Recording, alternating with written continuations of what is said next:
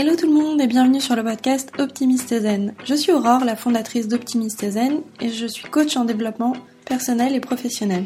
J'ai créé ce podcast afin de vous aider à vous détendre et à développer votre bienveillance envers vous-même. Chaque semaine, vous retrouverez des épisodes pour vous détendre et vous donner de l'énergie avant de commencer votre journée, ou alors vous apaiser le soir avant de dormir, vous donner les clés pour reprendre le contrôle de votre mental et de votre vie au quotidien.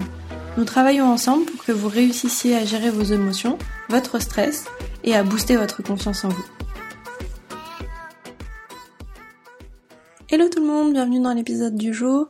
Aujourd'hui j'aimerais qu'on parle d'un sujet qui est un petit peu sensible par moment puisqu'on va parler de la souffrance. Alors je sais que la souffrance c'est souvent quelque chose que l'on cache, que l'on ne montre pas spécialement à notre entourage, et c'est pour ça que j'avais envie de l'aborder aujourd'hui. Alors je l'entends, je le ressens en ce moment, peut-être un petit peu plus que d'habitude, la souffrance, la douleur, la perte de contrôle. Alors, quoi faire de la souffrance quand elle est présente dans notre vie? Déjà, on passe tous par ces périodes, et c'est important de se le rappeler. Un gros changement, une perte, une rupture, un mal profond, un deuil, ça peut être déclenché par un choc émotionnel ou un événement imprévu. Et non, il n'est pas possible de juste passer à autre chose. Par moments, c'est trop difficile et l'événement a été trop marquant. Mais la vie, elle, elle continue. Alors nous, pourtant, on est un peu comme à l'arrêt pendant ces périodes. Pourtant, euh, la vie, elle ne s'arrête pas à ce moment-là. Pourtant, la souffrance, ça ne se manage pas. Donc je sais que c'est pas forcément ce qu'on a envie d'entendre, mais malheureusement, on ne décide pas un matin de se lever et de dire stop il y a un petit peu cette phase étrange, cette phase où on va cohabiter avec elle, cette phase où finalement on est dans la souffrance et on ne peut pas vraiment l'enlever ni euh, juste l'arrêter, donc on est obligé de cohabiter avec elle.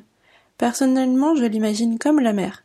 Parfois elle nous porte, elle nous laisse flotter tranquillement, et par moments elle nous submerge de ses vagues, et c'est tellement fort qu'on ne sait plus très bien si on va s'y noyer ou pas c'est un lent chemin. Il n'y a pas vraiment de carte routière, on avance, on sait pas trop euh, si on va y rester encore longtemps ou pas. Et un matin, on se réveille. On est de nouveau sur la plage, la douleur est partie, et elle est partie comme elle est venue, sans crier gare. Donc n'ayez pas peur. Il y a toujours une fin à la douleur, une fin heureuse, une douceur que seule la vie sait apporter. C'est un regain de vie qui nous rappelle pourquoi celle-ci continue. Et surtout, pourquoi est-ce qu'elle vaut la peine d'être vécue. Mais si tu écoutes cet épisode, c'est peut-être que cette souffrance, tu en as marre et tu voudrais changer les choses. Alors pour cela, il y a plusieurs points que j'aimerais qu'on aborde. Déjà, j'aimerais qu'on parle du rapport que l'on a aux émotions. Quand on souhaite changer, il y a une partie qu'on ne peut pas laisser de côté. Et ça, c'est justement ces émotions, nos émotions. Je pense sincèrement qu'un changement profond ne s'opère que lorsque l'on est prêt et qu'on a les ressources pour. Mais par moments on va mal, voire très mal, et il serait un petit peu malvenu de dire à quelqu'un, ou même de se dire à soi-même, bouge-toi, fais les choses, change les choses. Non, il y a des moments où il n'y a pas de recette miracle. Cette souffrance, on est obligé de la traverser, de vivre les hauts, les bas, les coups de boost, les rechutes, et on n'a pas le choix. Dans un premier temps, je pense qu'il est important d'être à l'écoute de ces émotions. Elles sont notre boussole, le message que notre corps nous envoie, et pour ça, on n'est pas en fait intéressant d'essayer de lutter contre elles, il est important de composer avec elles. Si vous êtes dans une journée où vous êtes plutôt triste et vous n'avez pas d'énergie, plutôt faites des choses qui vont en fait être réalisables, des choses qui vont vous demander peu d'énergie. La deuxième chose, c'est qu'on est tous différents. Donc on est tous différents, on ne traversera pas les épreuves de la même façon, et même nous, avec nous-mêmes, on ne traversera pas les mêmes choses aux différentes périodes de notre vie. Il y a certaines souffrances qui sont paralysantes. On n'aura aucune énergie, on n'aura pas du tout d'énergie à consacrer aux autres, à autre chose. Elles seront tellement fortes qu'elles nous rendront totalement infonctionnels.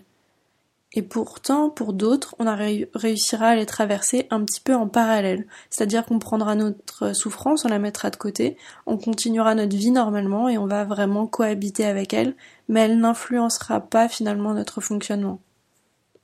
Ou en tout cas, on ne s'en rendra pas totalement compte au début. Il est important de prendre cette information en compte quand on souhaite effectuer des changements sur soi ou dans sa vie, car savoir de quelle capacité on a en fait, qu'est-ce qui est disponible à ce moment-là, c'est important pour pouvoir démarrer des projets. Si ce n'est pas le moment, si vous le forcez, vous finirez en fait par ne plus pouvoir tout supporter en même temps. C'est important aussi de ne pas se culpabiliser. À ce moment-là, peut-être que vous pouvez, peut-être que vous ne pouvez pas, peut-être que la dernière fois vous avez pu, peut-être que cette fois vous ne pouvez pas. Certaines personnes, même en plein drame, seront capables de grands changements et d'autres ne pourront pas du tout. Et c'est ok dans les deux cas. Et même selon les situations, tu pourras être dans un cas ou dans l'autre. Donc rappelle-toi, on est tous différents et il n'y a pas de mode de fonctionnement à la souffrance. La troisième chose, je l'appellerai les niveaux de souffrance. Alors dans les niveaux de souffrance, je ne parle pas de niveau de valeur, il n'y a pas de niveau qui est plus important que l'autre. Mais tu n'as pas le même niveau d'énergie selon celui dans lequel tu es. Donc pour ça, tu as besoin d'apprendre à écouter tes ressentis. Et pour ça, il faut juste être bienveillant envers soi et ce que tu traverses. Ne dévalorise pas les raisons de ta douleur, elle est légitime pour toi, tu le vis, tu le subis, c'est donc que c'est important et c'est suffisant. Quand on traverse un moment difficile qui apporte avec lui un surplus d'émotions, il faut se mettre soi-même en fait au centre de nos préoccupations. Ça ne fait pas de mal de râler, de pleurer, de voir, même de s'effondrer quand c'est trop dur, mais j'entends souvent la comparaison de sa douleur à celle des autres. Pourtant, les autres, ils sont pas dans vos baskets le matin en se levant. Ils n'ont pas vécu toutes vos épreuves, votre fatigue, donc peu importe le niveau de légitimité face aux autres. Comme je l'ai dit en coaching encore cette semaine, il n'y a pas quelqu'un dans un coin du monde qui est assis en train de compter les points et te dire ah tiens toi tu te plains tu pleures pour rien. Oh toi tu râles mais ta vie elle est pas du tout dure en comparaison de x ou y ce serait un petit peu fou quand même. Donc vraiment il n'y a pas de plus légitime moins légitime. Prenez de la distance sur ça. Si vous vous sentez mal vous avez tous les droits de vous sentir mal en fait moi, ce que je vous conseille, c'est d'évaluer le niveau dans lequel vous sentez que vous êtes et le niveau d'énergie que vous avez. Ça vous permettra de déterminer si vous êtes capable de faire quelque chose ou pas, et euh, du coup euh, l'implication que vous aurez dans cette tâche. Et surtout en évaluant ce niveau d'énergie, vous éviterez la boucle de la culpabilisation, euh, puisque vous n'allez pas réussir, donc vous allez vous culpabiliser de pas y arriver, et ensuite on rentre dans une boucle négative. Alors que si de base vous savez que vous avez très peu d'énergie et que vous choisissez de faire quelque chose qui vous en demandera pas trop, donc là vous arriverez plus facilement à le réussir. La quatrième chose, c'est de vous changer les idées. Vous avez besoin de passer du temps sur des choses simples, des choses qui vous font du bien, que ce soit vos hobbies, des passions que vous avez, ou des moments de détente, des moments de plaisir.